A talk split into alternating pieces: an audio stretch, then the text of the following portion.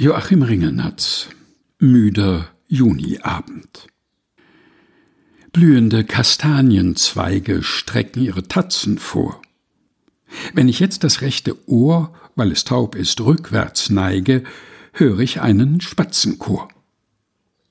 Weil mich dessen Plärr so kalt lässt und angeregt von Tatzen, suche ich jetzt mit Gewalt einen Pickel aufzukratzen, der im Grund zwar noch nicht reif ist, doch mich hinten an der Scharte, wo beim Affen noch der Schweif ist, schikaniert.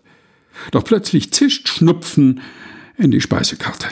Rasches Taschentuch verwischt Rotz und Preise der Gemüse und Salate. Und ich grüße eine Dame, die vorbeigeht und mich kennt, mir auch gefällt, wobei leise was entzwei geht was den Hosenträger hält.